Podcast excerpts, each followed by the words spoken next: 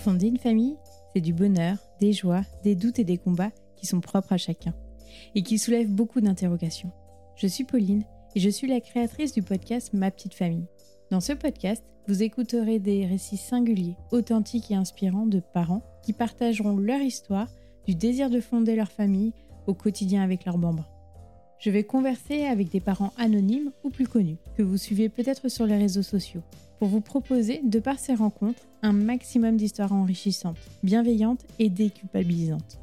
Vous retrouverez tous les deuxième et quatrième vendredis de chaque mois un nouvel épisode.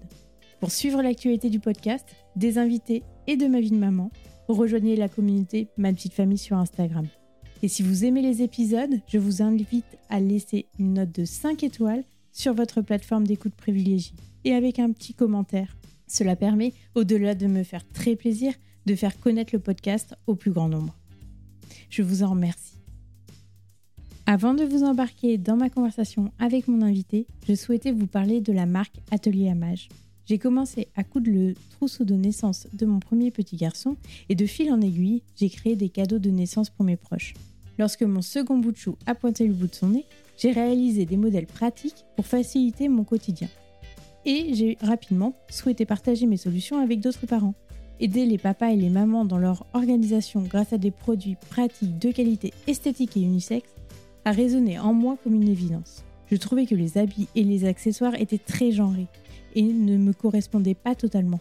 J'ai vraiment souhaité créer des pièces qui me ressemblent. C'est ainsi que je me suis lancée et que j'ai créé ma marque, Atelier Amage.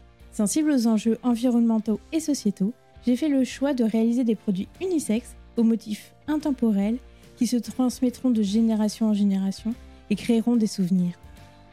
J'ai ainsi opté pour des matières de qualité et toutes certifiées. Ma première collection, Petit Amour, est composée d'articles porteurs de sens et de poésie. Vous trouverez des accessoires indispensables pour vos bouts de chou et une gamme de papeterie pour garder les souvenirs des importants moments de vie. Je vous invite à suivre le compte Instagram Atelier Amage, tout attaché, pour ne rien rater de l'actualité de la marque. Merci de votre soutien. Maintenant, je vous laisse avec l'épisode. Bonne écoute. Bonjour Morgane, merci beaucoup d'avoir accepté d'intervenir au micro de ma petite famille. Bah, merci à toi. Nous allons parler de la maternité, ta maternité et ce qui t'a conduite à devenir euh, doula et à changer complètement de voie professionnelle. Mais avant ça, est-ce que tu pourrais te présenter, dire qui tu es, d'où tu viens et de qui est composée ta famille? Bien sûr. Euh, donc moi, je m'appelle Morgane, j'ai 33 ans. J'habite à côté de Rennes. Je suis maman de trois enfants. Euh, mon plus grand, il vient tout juste d'avoir 9 ans. Ma deuxième, elle vient d'avoir 6 ans. Et ma petite dernière, elle a 4 ans. Donc des enfants euh, plutôt rapprochés quand même. Oui, plutôt rapproché. euh, c'est voilà, la vie en a voulu ainsi et, et c'est bien. T'as toujours voulu être maman? J'avoue que je me suis jamais posé la question si j'avais toujours voulu être maman. Je, je pense que j'ai toujours été, en tout cas, euh, dans cette idée que euh, on est une femme, on a un chéri, on va se marier et puis après on va avoir des enfants quoi. C'était euh, vraiment l'évidence. Enfin voilà, je suis j'ai- je suis sortie euh, de cette idée là après en travaillant, en devenant doula, en rencontrant les femmes, en écoutant euh, leurs récits, en m'intéressant aux autres façons de faire. Je me suis dit eh, mais en fait, euh, j'étais sacrément euh, bornée. Donc euh, voilà, je pense que oui, mais sans m'être réellement posé la question. Oui, après c'est le schéma aussi euh, souvent qu'on Eh oui. reproduit parce que nos parents euh, ont fait comme ça. Hum, exactement. Alors comment est venue cette première euh, maternité? Eh bien, j'étais euh, avec euh, mon compagnon depuis 5 ou 6 ans et puis l'envie a commencé à être là. Euh, sa sœur avait eu un bébé quelques mois avant et on s'était dit "Oh, dis donc, ça fait envie." Et donc euh, donc voilà, ça a marché du premier coup, hyper hyper facile. Et puis ben voilà, j'étais jeune hein, j'avais 23 ans à ce moment-là et je pense que à aucun moment j'ai réalisé euh, ce qu'on faisait. Enfin, concrètement, qu'est-ce qui allait nous arriver? Euh, J'étais étudiante, euh, j'ai passé mes, mes examens de master avec un gros bidon. euh, Ah oui oui, oui, oui, oui, oui. Et mais c'est, enfin, mais c'était ok. Enfin, il n'y avait pas de, euh, voilà, on se posait pas, on se, voilà, on se posait pas de questions en fait. On, on a fait euh, comme ça venait. Et puis, euh, et puis voilà, le, le suivi s'est très bien passé. J'ai eu une très belle grossesse. Enfin, vraiment sans pas de questions à se poser. Voilà. Et, et avec les études, tu as réussi à concilier la grossesse, les études euh, Oh bah oui. Oh bah surtout en, master, on n'a pas énormément de, de, cours présentiels. C'est beaucoup de travail perso, la rédaction du, du mémoire et tout ça. Donc euh, donc voilà, effectivement, ça s'est fait euh, sans euh, sans souci. Je, je, me revois à mes oraux avec mon gros bidon en train de parler. c'était c'était quelque chose. Mais voilà, j'étais jeune et insouciante et c'est passé comme une lettre à la poste. Et, et, par rapport à tes copines qui devaient pas du tout être dans ce mood, on va dire. Mm. T'avais pas un décalage non? Ben pas vraiment parce qu'en fait à ce moment-là j'étais euh, étudiante à distance parce que je travaillais déjà. Donc euh, en réalité moi j'allais à la fac que pour passer mes examens. Et bah du coup je, bossais, je gérais mon master et euh, j'étais enceinte. Et bah 23 ans, tu fais ça les doigts dans le nez, trop facile, c'est normal, aucun problème pour le rythme, tout a roulé quoi. Ah génial. Et donc l'accouchement, tu t'es renseigné, enfin t'as fait des cours de préparation peut-être?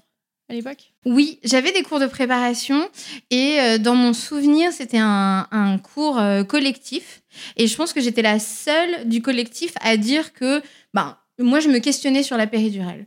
Euh, c'était un truc, tu vois, ma mère, elle a accouché de moi sans péridurale et elle m'a toujours dit, mais tu sais, on n'en a pas forcément besoin. moi, j'ai pas eu si mal que ça. Enfin, donc c'était quelque chose qui était déjà là et quand euh, la sage-femme nous a demandé, ben, et vous, est-ce que vous savez si a priori vous allez la prendre ou pas Ben, moi, j'ai dit, pas forcément, du coup, parce que je sais que c'est possible de faire sans. Donc, euh, et je voyais les SWAT qui me regardaient, genre, mais qu'est-ce qu'elle raconte C'est ça, pourquoi pourquoi, ça Pourquoi, pourquoi tant de haine pour euh, soi-même, quoi Donc voilà, mais c'était clairement pas une préparation axée sur un projet d'accouchement sans péridurale. J'ai pas eu les infos euh, là qui m'aurait permis, euh, à mon avis, de mener à bien euh, ce, projet-là. Comment tu as vécu ce premier accouchement? Eh ben, comme la grossesse, pas d'infos, pas de, pas de questions, voilà, insouciance, exactement.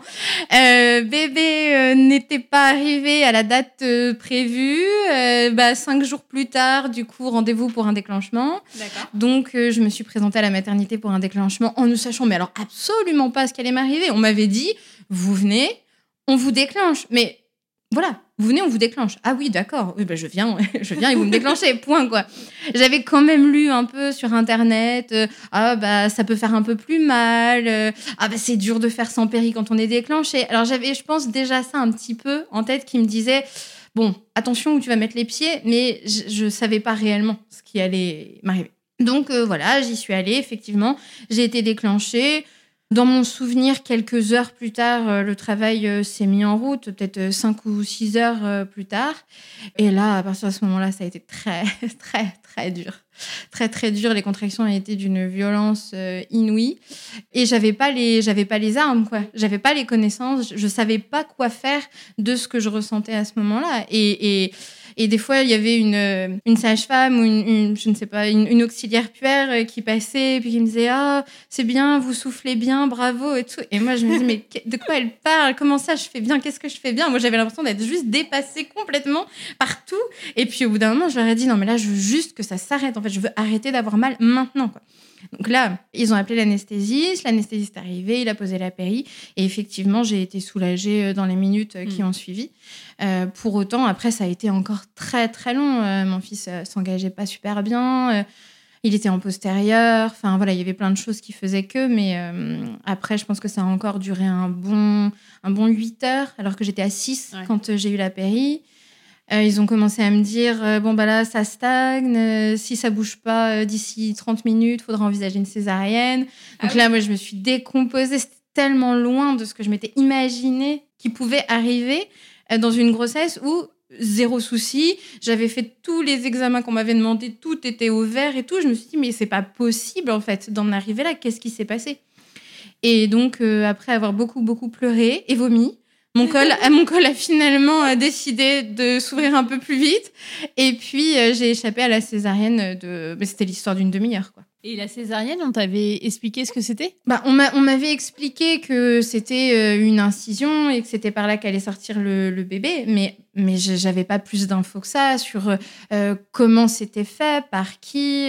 je savais que c'était au bloc. Mais après, par contre, euh, comment on s'en remet euh, Qu'est-ce qu'il y a de particulier à faire Est-ce qu'il y a des soins ou pas Enfin, non, tout ça, j'avais, j'avais zéro notion de tout ça. Je, je savais juste que c'était une opération et que moi, a priori, c'était pas. c'était pas le c'était pas le but quoi. C'était pas l'objectif. Et comment ça s'est passé ta rencontre avec ton fils? Alors ils te l'ont mis sur toi? Oui. Alors euh, la rencontre avec mon bébé, du coup, euh, il y a quand même une ventouse, donc euh, ça a été ultra stressant. Moi, j'avais vraiment très peur, surtout que la ventouse, je pense que c'était une, une étudiante. Alors je dis ça, pardon pour les pour les étudiantes gynéco, vous avez tout mon respect, mais là, pas de peau. Elle, elle a posé la ventouse et ça a lâché, ça a fait ploc. Et du coup, j'ai eu peur que ce soit la tête de mon bébé qui soit partie, quoi. Donc, je l'ai regardé avec des, des yeux immenses, genre, mais qu'est-ce que tu fais là? Et puis, euh, finalement, elle m'a dit, non, non, non, non, vous inquiétez pas, tout va bien, je, je repose la, la ventouse, bon, ok. Et donc, effectivement, donc, mon fils est, est sorti. Et je me souviens que la première chose que j'ai pensé au moment où, où je l'ai senti sur moi, c'est, Oh, mais il est tout chaud. Et je, je, je me revois en train de regarder mon mari et lui dire, Oh, regarde, il est tout chaud. Je sais pas pourquoi, je m'attendais pas à cette chaleur du bébé euh, tout, tout frais comme ça. Et, euh, et non, c'était un moment, c'était un moment incroyable euh, malgré euh, tout ce qui avait pu se passer. C'était, ouais, c'était une rencontre, une rencontre vraiment particulière, quoi. Celle qu'on fait quelques fois dans sa vie, mais voilà, ça s'explique pas, quoi. Et cette petite vie à trois alors Ça se passe comment? Eh ben, on est jeune et pas conscient du tout de ce que ça implique d'avoir un bébé. Donc, euh, je pense que le fait que moi déjà j'ai eu un postpartum qui n'était pas évident parce que euh, j'avais eu une grosse déchirure euh, au niveau du périnée. Donc euh, déjà j'étais assez mal à l'aise. Enfin, je savais pas trop du coup. est-ce que c'était grave? Est-ce qu'il fallait que je touche? Est-ce qu'il fallait que je regarde? Est-ce que euh, j'allais avoir euh, bah, un des séquelles toute ma vie Est-ce que, Ouais. enfin, on m'avait dit, euh, bah, on verra comment ça va évoluer. Donc, c'était pas très rassurant, on va dire. Et je suis rentrée avec ce bébé qui pleurait beaucoup, un allaitement qui peinait à se mettre en place. Il tétait, mais il me faisait super mal. Il prenait du poids, mais c'était quand même un peu doux. Voilà, il y avait énormément de choses. Moi, j'étais épuisée. Enfin, je pense que c'est le truc auquel on s'attend le moins. Mais cette fatigue absolue, quoi, d'être réveillée toutes les nuits, euh, de pas avoir pu bien dormir à la mater, d'avoir été nourrie de façon un peu euh, aléatoire. Euh, Enfin voilà, tout ça, euh, ça fait qu'effectivement, quand je suis rentrée, je pense que j'ai passé un bon, euh, un bon 24 heures à pleurer, pleurer, pleurer. Surtout que quand même, fait et pas des moindres, on avait un déménagement de prévu à l'approche de la date de terme, mais on devait avoir, je devais avoir déjà accouché au moment du déménagement. Sauf que comme j'ai fait les cinq jours, le déménagement s'est fait sans moi pendant que moi j'étais à la mater. Et donc je suis partie d'un endroit pour aller accoucher et la maison dans laquelle je suis rentrée après c'était une autre maison dans laquelle il y avait des cartons absolument partout et euh, pas euh, idéalement agencés, aménagés pour accueillir euh, une femme en postpartum et son bébé quoi. Ouais. Donc c'était vraiment particulier et j'en ai bien chié, on peut le dire. Et qu'est-ce qui t'a aidé pendant cette période? Ton cheminement a commencé ou pas encore? Alors, mon cheminement, je pense qu'à ce moment-là, il a commencé par rapport à cette déchirure qui me paraissait, moi, du coup, prendre énormément de place dans mon esprit, de me dire, euh, bah voilà, qu'est-ce qui va m'arriver après? Est-ce que c'est très grave? Est-ce que ça arrive à d'autres femmes? Euh, Comment ça se fait que ce soit arrivé? Et donc, j'ai vraiment, au début, commencé à me renseigner là-dessus pour comprendre. Euh, moi, j'ai un esprit un peu comme ça. J'ai besoin d'analyser, de comprendre et de me dire, OK, maintenant que j'ai les données pour comprendre, je peux passer à autre chose. Et donc, voilà, je pense que ça a vraiment commencé avec ça. Et ce qui m'a aidé après, je pense que c'est les réseaux sociaux. C'est de connecter avec d'autres mères, euh, de pouvoir échanger. euh, ah bah toi aussi, t'es réveillée à 4 heures du mat. Ah bah moi aussi. euh, Ah, alors, il a fait tété à quelle heure? Ah bah il a fait tété à telle heure. Puis là, depuis, je marche avec mon écharpe de portage. ah ouais, moi aussi, trop bien. Enfin voilà, ça, a vraiment été ça, moi, ma, ma bouée à ce moment-là. Je pense que mon chéri, ben voilà, il, était jeune et pas du tout conscient de tout ce qui se passait en fait pour moi, dans mon corps, dans ma tête. Pff, au niveau hormonal, euh, au niveau de, de ce bébé qui donc pleurait énormément. Mon bébé, on a su après qu'il avait un, un reflux gastro-œsophagien euh, vraiment euh, important avec œsophagite. Donc c'était vraiment un bébé souffrant qui pleurait, pleurait, pleurait toute la journée. J'étais épuisée. Et là-dessus, tu as eu des relais par des sages-femmes ou même ta maman ou, ou pas du tout? Non, Non. pas vraiment. Après, je pense que j'ai. le boulot après Euh, ah, bonne question. J'ai repris le boulot. euh, Oh non, j'ai repris le boulot, il avait six mois, je pense. Donc, euh, non, non, j'avais pris le temps. Mais euh, bon, vu comment est payé un congé parental, on peut pas prendre autant de temps qu'on aimerait parfois. Mais, mais, et puis j'avais repris à mi-temps aussi, je m'en souviens. Mais, mais non, en fait, je pense que j'osais pas demander non plus. J'étais dans ce truc de, ben, tu l'as voulu, ton bébé, bah maintenant tu l'as, bah maintenant euh, t'assumes et tu t'en occupes, quoi. Et du coup, euh, pour moi, c'était euh, ouais, c'est ça, c'était ma responsabilité et je devais, je devais m'en occuper, quoi. Et comment est venue l'idée du deuxième Quand t'as remonté, oui, c'était moins dur. C'est ça. T'étais plus fatiguée, là, dit, Exactement. Il a commencé à, à, bien dormir la nuit sans trop se réveiller. Il, il avait 14 mois. Donc euh, ça a quand même été euh, un peu, un peu long. Et donc quand euh, ouais, il, a eu, il a eu deux ans, on a commencé à se dire tiens, ben, pourquoi pas faire le petit frère ou la petite sœur. Et puis à nouveau, premier essai, bingo, bébé, bébé qui s'installe. Et alors, cette grossesse, comme la première où tu étais quand même un peu plus aguerrie là? Ah ouais, rien à voir. Rien à voir. Là, j'avais énormément lu. Euh, j'avais euh, lu les bouquins, j'avais lu les témoignages sur les groupes. Euh, je m'étais vraiment beaucoup, beaucoup renseignée. Et j'avais dit, là, de toute façon, moi, no way. Mon projet à moi, c'est d'accoucher à la maison. La mater, ils me verront pas.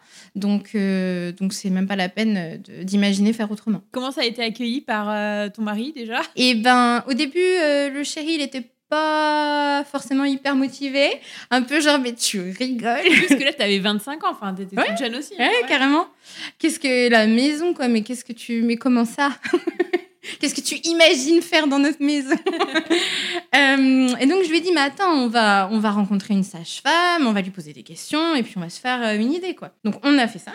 J'ai contacté une sage-femme et puis euh, on a fait un premier rendez-vous avec elle qui s'était globalement bien passé. On avait senti que voilà, au niveau feeling, ce serait jamais l'éclate. Mais, euh, mais bon, c'était suffisant en tout cas pour lui le rassurer sur le fait qu'il ne mettait pas en danger euh, la santé de sa femme, de son bébé, etc. en, acceptant euh, ce, choix-là. Et puis au rendez-vous du cinquième mois, si je dis pas de bêtises, la sage-femme a a émis, a commencé à émettre des doutes euh, sur euh, euh, la taille du bébé, la taille de mon bassin et tout. Et en fait, l'entendre douter, là où moi, j'avais au contraire ô combien besoin d'entendre quelqu'un qui allait me dire qu'il y croyait à fond et que ça allait le faire et que mon corps, il était parfait comme ça et que mon bébé, il était parfait comme ça, etc. Et ben là, c'était tout le contraire, en fait. Quand on, la voyait, elle parlait de, de, peur, d'examen complémentaire, de... et je me suis dit, ben, en fait, ça va pas du tout. C'est pas du tout ça qu'il me faut. Et, euh, donc, euh, j'ai arrêté le suivi avec euh, cette sage-femme en sachant que ça signifiait que je retournerais à la maternité parce qu'il n'y en avait pas d'autres sage-femme qui pratiquait l'accouchement accompagné à domicile à proximité de, chez moi. Donc j'avais dit, ben écoute, on va y aller, on va essayer d'y aller le plus tard possible pour éviter tout ce qui a pu se passer par avant. Et puis, je ferai une sortie dans les 24 heures qui suivent la naissance, je veux sortir de la maternité. Donc euh, j'avais mis une sage-femme dans la, une autre sage-femme euh, dans, dans la boucle. Elle avait fait un courrier pour la maternité en disant qu'elle était au courant de mon projet de sortie euh, anticipé et qu'elle et qu'elle serait présente pour m'accompagner sur le postnatal. Et j'avais aussi mis mon médecin traitant qui m'avait fait un courrier pour la maternité en disant que lui aussi il était informé de mon souhait et qu'il serait présent pour répondre à mes questions et recevoir mon bébé à J8 comme c'est prévu. Donc du coup de ce côté-là j'étais plutôt sereine. Et donc là tu voulais pas de péridurale. Là, non. tu t'es dit, euh, ah bah non. j'y vais sans. Ah bah c'est ça. Là, j'étais partie en mode, euh, moi, mon souhait le plus cher, c'était d'accoucher chez moi. Euh, là, je, ok, je change d'ambiance, je change de lieu, mais je change pas de projet, quoi. Mon projet, c'est quand même, on me fout la paix, on me touche pas, mon bébé naît, je prends mon bébé, je me casse. en gros, c'était ça le projet. ok. Et comment ça s'est passé dans la réalité? Eh ben pas comme ça. Dans la réalité, et eh ben, en fait, euh, on est parti. Euh, donc, euh, les contractions ont commencé le jour du terme, encore un où je me suis dit, oh non, pas un déclenchement, sérieusement. et, et, puis, non, finalement, le jour, dans la nuit du terme, les contractions débutent. Je gère vraiment cool. Je me revois dans mon salon, sur mon ballon. Je fais des et tout. Je, des fois, je vais aux toilettes, je reviens, mais c'est très doux. J'ai toutes les, éteint toutes les lumières et tout. Je me sens hyper bien. Et puis, au bout d'un moment, mon chéri, donc là, c'est en pleine nuit. Au bout d'un moment, il se réveille, il, il m'entend faire vocaliser et tout. Puis, il me dit, tu sais, je pense que là, on va peut-être appeler ta mère pour qu'elle vienne garder, parce qu'il y avait l'aîné à garder. Bah oui. Donc, on, on a envoyé plusieurs messages. C'était en pleine nuit, donc elle n'a pas vu mes messages tout de suite.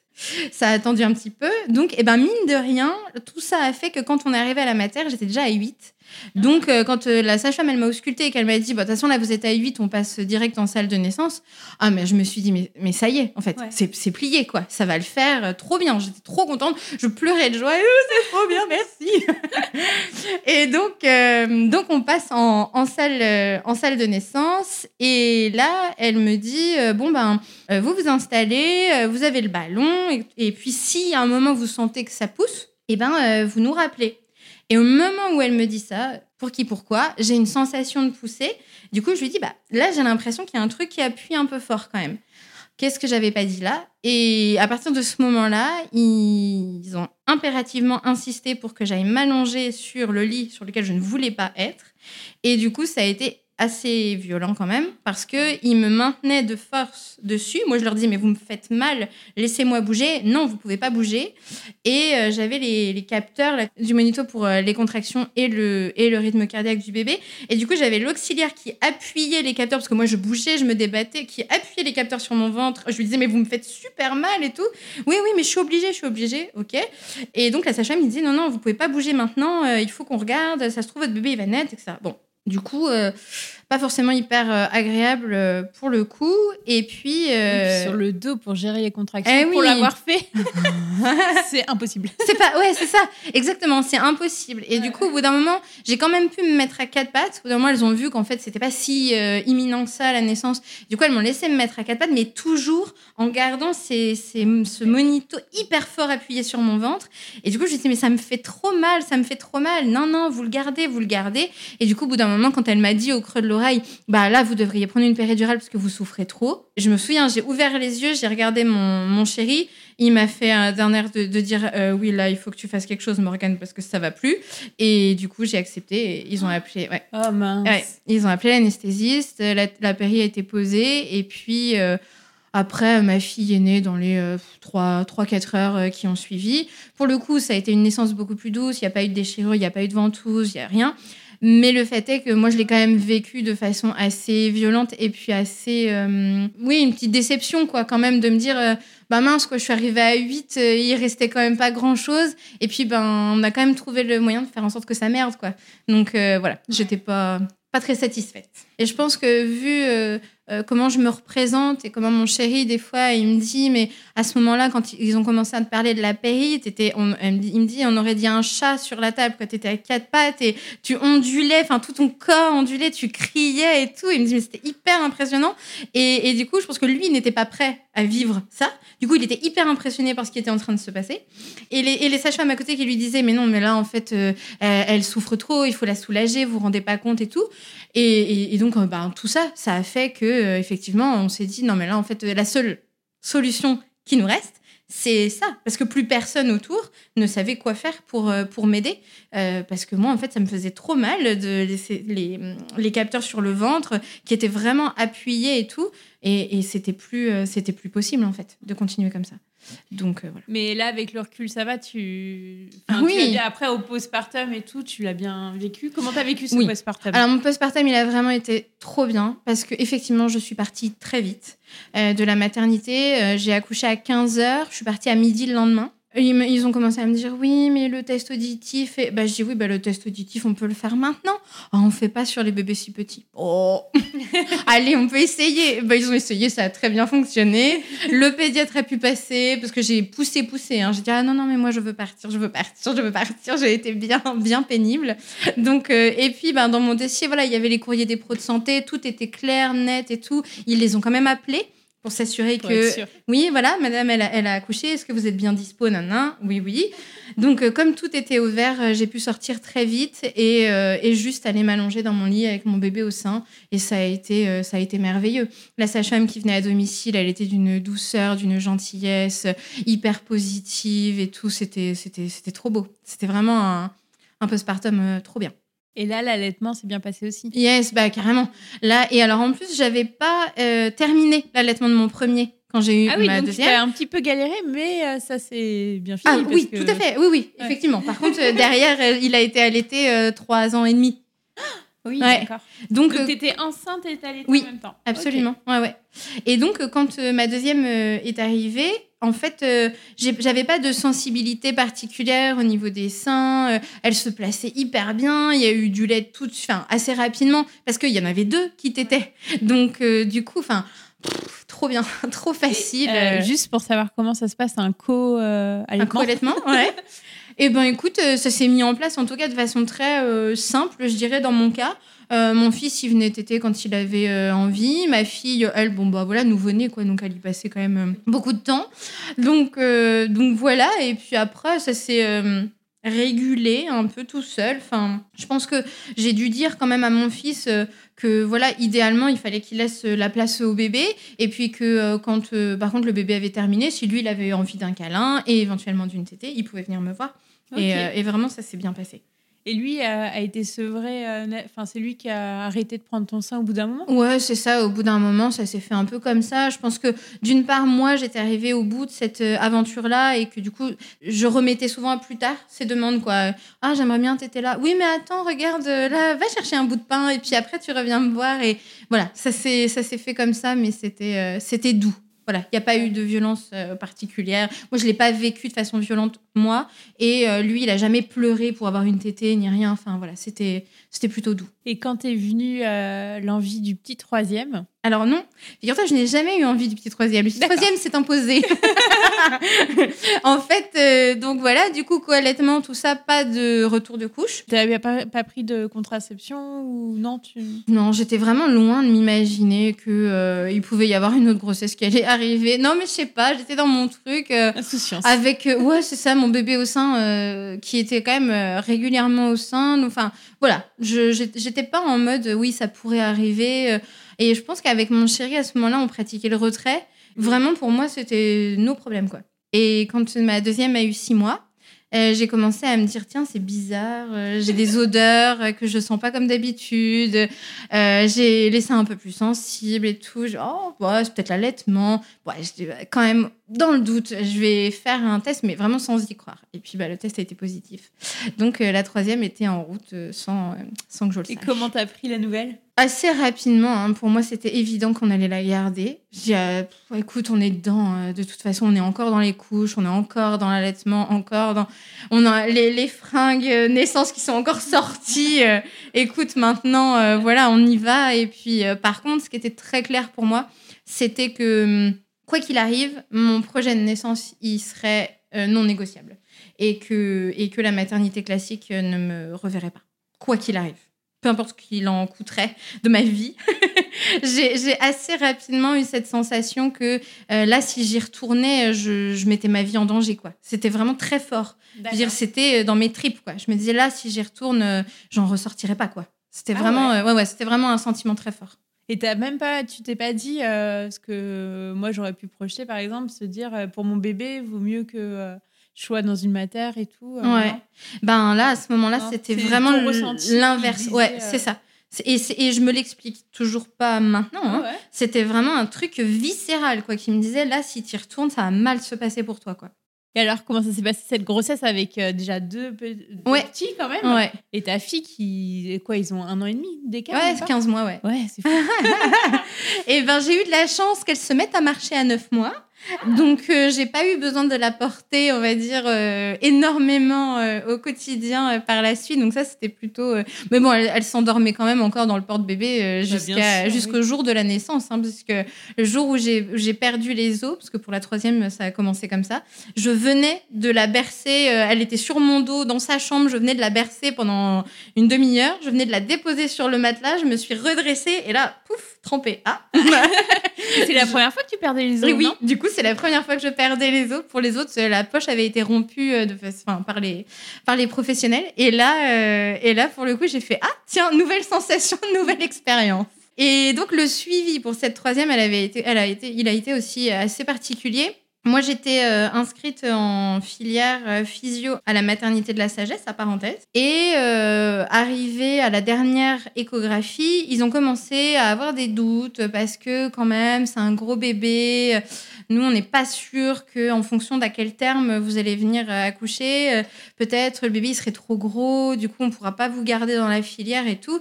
Et je leur avais dit, je dit, moi, vous, si vous me mettez dehors, Je reste chez moi, je reste chez moi toute seule s'il faut, mais je ne viendrai pas, quoi. Oui, mais quand même, vous vous rendez compte ah, Je dis oui, oui, je me rends compte de tout ce que vous voulez, mais ce que je me rends compte, c'est que je n'irai pas. Surtout, je vous le dis, je n'irai pas. Donc, euh, ben, j'ai eu beau euh, parlementer, euh, rien n'a changé. Il m'a dit, bah oui, pour l'instant, on peut vous garder, mais plus on va se rapprocher du terme, plus le bébé va être gros plus euh, on prend le risque au moment où vous allez arriver de vous dire ben non, euh, vous pouvez pas accoucher ici, vous allez en filière classique. Sachant que toi, en plus, à chaque fois, tu as accouché à terme, hein, voire après terme. Exactement, exactement. Donc je m'étais dit, mais c'est mort, c'est mort, c'est mort. Euh, ils, vont me, ils vont me virer. En plus, au moment où j'arrive, voilà. Non, c'est pas possible. Une fois que j'ai eu cette information-là qui m'a été donnée par l'équipe de cette filière, je suis allée sur un groupe de mamans du, du département je pleurais, j'arrêtais pas de pleurer, j'étais dans une colère euh, folle et leur dire mais c'est pas possible, je vais pas encore me retrouver euh, à revivre euh, cette déception, à aller à la, maternité alors que j'ai pas envie en fait d'y aller. Et je disais mais c'est pas possible, comment je vais faire Aidez-moi, trouvez-moi une solution, quelqu'un. Et là il y a une doula qui m'a contactée en me disant écoute, moi j'ai accompagné une naissance à domicile avec une sage-femme dans ta rue la semaine dernière. Est-ce que tu veux le contact de la maman et de la sage-femme pour aller poser tes questions, etc. Ça, c'est fou quand même. C'est fou. La coïncidence et tout. Je dis, bah grave, mais vas-y, envoie. Je demande que ça, moi. Donc, elle me, elle me donne effectivement le contact de cette maman de cette sage-femme. Je les contacte toutes les deux. J'ai rencontré cette maman, donc effectivement, est une voisine avec qui j'ai encore euh, un lien fort aujourd'hui, euh, parce que nos filles ont, quelques semaines d'écart. Et, euh, et, la sage-femme accepte de nous rencontrer. Donc là, à nouveau, le chéri, pas hyper partant. Il me dit ah, T'as vu comment ça s'est passé pour les deux autres? C'est pas évident, Morgane, c'est compliqué pour moi, tout ça, tout ça. Et puis là, la sage-femme a vraiment trouvé les mots qu'il fallait pour l'apaiser. elle a été merveilleuse. Enfin, c'est quelqu'un qui encore aujourd'hui compte beaucoup dans ma vie. Et c'était euh, et c'était juste juste parfait. Je l'ai rencontré euh, une semaine avant euh, que le travail se, lance et elle a pu venir. Et ma fille est née donc sur le carrelage chez moi à quatre pattes en, trois heures. Et c'était de loin l'expérience la plus dingue que j'ai vécu de ma vie. Donc euh, là, tu as rompu la poche des autres, tu as appelé la sage-femme. J'ai appelé la sage-femme qui m'a dit bah écoute, euh, là tout de suite avec moi, j'ai pas ce qu'il faut pour euh, parce qu'en fait, j'ai rompu la poche mais j'avais pas de contraction. Donc elle m'a dit écoute, je vais pas venir alors que tu pas de contraction. Par contre, moi là, j'ai pas ce qu'il faut avec moi pour faire un test pour voir si le bébé va bien, pour écouter son cœur, va dans la filière physio où tu es inscrite, demande-leur de tout checker et une fois que tu es sûr que tout va bien, tu ressors et tu rentres chez toi. Et ça, on a le droit de faire ça? Eh ben, écoute, te garde pas? En tout cas, c'est ce que j'ai fait. Je suis arrivée, je leur ai dit alors écoutez, moi je viens pas pour accoucher. Je viens parce que j'ai rompu la poche, j'ai pas de contraction, vous checkez que tout va bien et après je repars. Ah d'accord.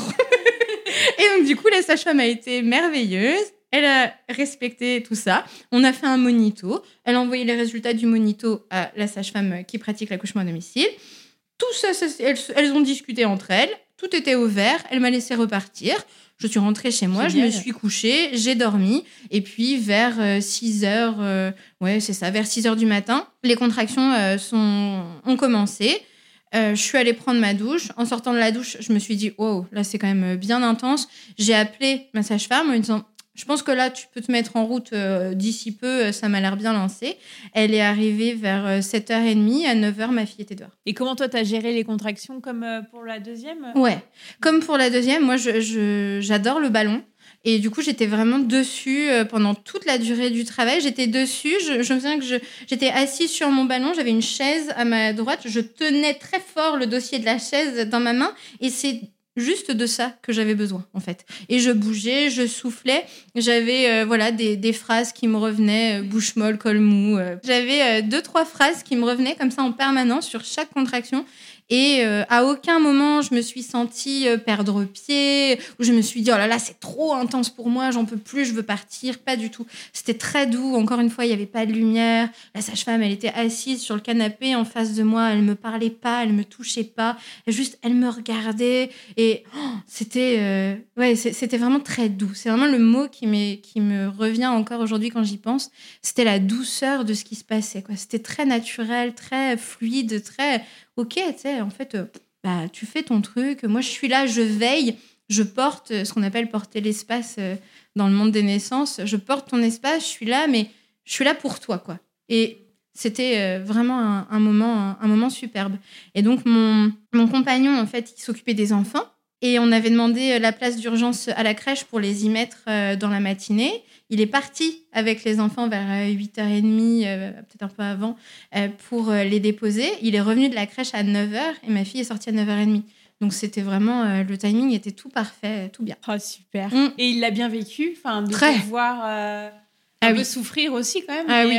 il a ah bien vécu. Rien à voir, quoi. C'était, c'était Enfin, c'était de la douleur, c'était de l'intensité, mais c'était pas de la souffrance comme j'avais pu vivre sur la table quand on m'a forcé à prendre une position ou à supporter euh, le contact du monito. Là, c'était vraiment euh, de, ouais, de la puissance, quoi. C'était, c'était euh, l'énergie du moment devait être certainement euh, euh, assez forte, quoi, pour les gens qui étaient autour. Moi, j'étais dans mon truc, j'étais partie, je, je calculais pas grand chose, si ce n'est au moment où vraiment j'ai senti la tête de ma fille appuyée sur le périnée, où là, je me suis dit, oh, elle est là en fait, ça y est, elle est vraiment là, je suis en train de le faire, vraiment quoi. Je, je pense que jusqu'à jusqu'à ce moment-là, j'y croyais pas vraiment. Je me disais, bon, oui, voilà, le travail est clairement lancé, tout ça, mais il n'y a rien qui me garantit que je vais aller au bout à la maison. Et là, au moment où j'ai senti la tête de ma fille, je me suis dit, ça y est, j'y suis, je vais y arriver.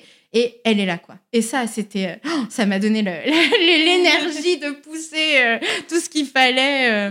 et, non, c'était, c'était vraiment, vraiment super. ouais. Et c'est toi qui as accueilli ta fille? Ou c'est la eh qui l'a. Du coup, moi, j'étais à quatre, à quatre pattes avec euh, mon chéri qui était devant moi. J'avais mes bras autour de son cou. Et derrière, il y avait ma sage-femme. Donc, euh, j'ai vécu ce qu'on appelle la poussée réflexe. Donc, c'est vraiment mon corps qui s'est mis à pousser sans que moi, j'ai réellement conscientisé. Je, je me disais pas, là, je dois pousser. C'était plus mon corps qui me disait, bah, tu sais, là, je pousse, t'occupes, moi, je fais mon, mon job, quoi. Et donc, elle a attrapé, elle a attrapé ma fille. Après, elle me l'a passée entre les jambes pour que je vienne la chercher. Euh, quand euh, c'était le moment pour moi, j'ai eu besoin d'un petit temps de de redescente avant d'aller la, la, chercher parce que c'était bien intense.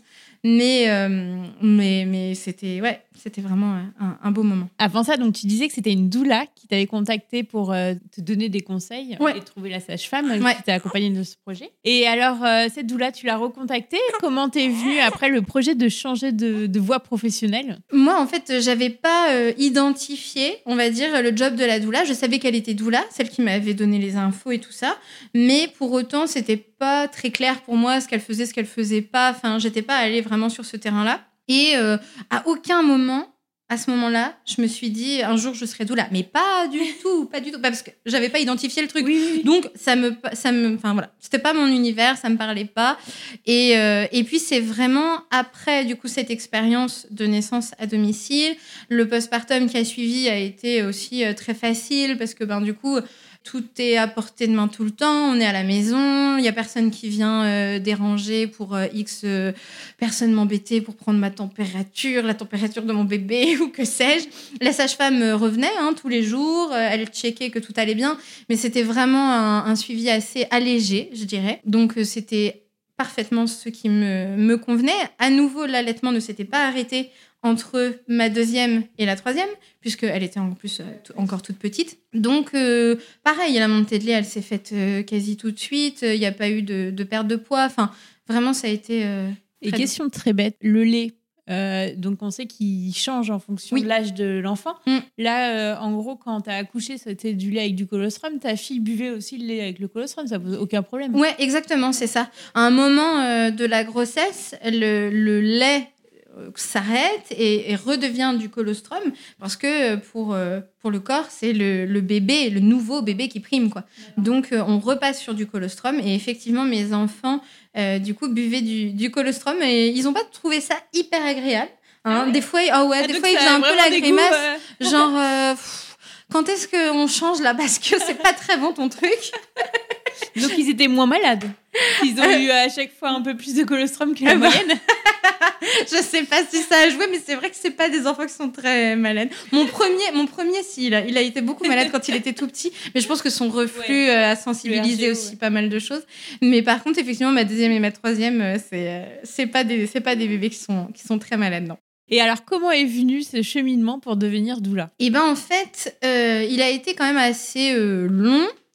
Euh, donc moi, après cette expérience de naissance à domicile, j'avais euh, un regain de confiance en moi de fou en fait. Je me suis dit, si j'ai été capable de faire ça, je suis capable de tout. Enfin, et du coup, tout ce qui était contraignant me paraissait indigne de ma personne. tu vois, attends, moi, j'ai mis au monde mon bébé à quatre pattes sur mon carrelage, ok? Et donc, euh, le salariat, par exemple, derrière, te paraît bien terne. Et donc, quand je suis retournée à mon travail, donc à ce moment-là, j'étais assistante de production pour euh, euh, un festival à, à Rennes, et je, je voyais pas le sens du truc, en fait. Je voyais plus de sens à tout ça, et je voyais plus le sens de laisser mes enfants à une personne que je payais pour moi être au travail et lui donner l'intégralité de ma paye. Je me disais, bah là, en fait, c'est plus cohérent. Donc, j'ai quand même essayé de négocier une augmentation de salaire en expliquant, ah oui, mais j'ai trois enfants, faire garder trois enfants, ça coûte cher, etc. Euh, Est-ce qu'on peut augmenter mon salaire? Ils m'ont dit non. Donc, j'ai dit, bah, euh, parfait, mais du coup, je m'en vais. Voilà. Donc, je suis partie. Pareil, en insouciance totale. non Oh, bah, je T'as un dirais peu- pas insouciance, Ouais, mais en tout cas. Euh, un petit peu quand même, mais disons que, en tout cas, mon chéri était tel, me, voyait quand même euh, en difficulté et un peu en souffrance avec tout ce qui se passait au boulot. Et il m'a dit, mais en fait, euh, écoute, moi, euh, vas-y, va-t'en. De toute façon, là, t'es pas bien, ça sert à rien. Et puis, quoi que tu fasses, euh, je te soutiendrai, quoi. Donc, effectivement, je suis partie. Et euh, un peu avant de partir, donc j'ai eu une rupture conventionnelle. Un peu avant de partir, j'ai créé euh, mon entreprise qui à ce moment-là était une entreprise d'atelier de portage. J'étais monitrice de portage déjà depuis euh, plusieurs d'accord. années. Et depuis ton premier en ouais, fait, parce exactement. t'aimais bien le porter à cause du RGO, je suppose. Ouais, exactement, c'est ça. Le- L'expérience du RGO avait été euh, telle que j'avais euh, j'avais du coup pas mal de techniques de portage et une asso, en fait, une monitrice avec qui moi j'avais appris à porter mon bébé, m'avait dit bah écoute, euh, avec l'asso, on cherche euh, à renforcer un peu les rangs. Si tu veux, l'asso te paye ta formation de monitrice de portage et en échange, tu fais des ateliers bénévoles pour l'asso pendant quelques temps pour rembourser. Génial. Carrément. Et du coup, j'ai dit banco. Je suis allée, j'ai fait la formation de monitrice de portage et j'ai fait des ateliers pour cette association pendant quatre ans. Et, super expérience et qui m'a donné le goût de euh, rencontrer les gens, écouter les mères, euh, voir que mon expérience, elle n'était pas du tout exceptionnelle, qu'il y avait plein de femmes qui vivaient euh, des naissances différentes, euh, des difficultés à la maternité, des naissances à domicile merveilleuses ou moins merveilleuses, mais que en tout cas tout ce qui tournait autour de euh, la naissance et de ce et de ce début de parentalité, c'était un terrain sur lequel on se rencontrait, peu importe qu'on se connaisse ou pas. C'était un terrain sur lequel on on connectait facilement. Je me suis dit, c'est hyper intéressant ce truc-là, et j'adorais ça. Animer les, les ateliers de portage euh, bénévoles, mais c'était mon, mon soleil dans ma semaine, quoi. C'était vraiment, euh, j'adorais ça, et, et je me disais à chaque fois, oh, je suis fatiguée et tout, je devrais peut-être annuler. Et puis je maintenais, on faisait l'atelier, et à la fin de l'atelier, j'étais, j'avais de l'énergie pour Ouais. 10, et je me disais, c'est fou cet effet que ça me fait. C'est normalement un travail, un effort, enfin quelque chose que ça me demande, et moi, en réalité, ça me nourrissait terriblement. Donc, euh, je me suis dit, voilà, quand j'ai eu besoin, euh, envie de euh, quitter mon travail, je me suis dit, bon, bah, qu'est-ce que je sais faire et que j'aime? Les ateliers de portage. Eh ben, allons-y. J'ai écoute, je vais faire ça, je vais faire des ateliers de portage. Au lieu de les faire bénévoles pour l'association pour laquelle j'ai quand même donné pendant 4 ans, j'ai bah, je vais quitter l'association, je vais faire à mon compte, et puis on verra bien. Et à aucun moment, je savais vers quoi j'allais à ce moment-là. Donc après, ça a fonctionné? Et oui. Comment... Ouais, j'ai eu alors euh, la chance et puis aussi le, le travail qui paye quelque part, mais, mais de la chance euh, très certainement. hein.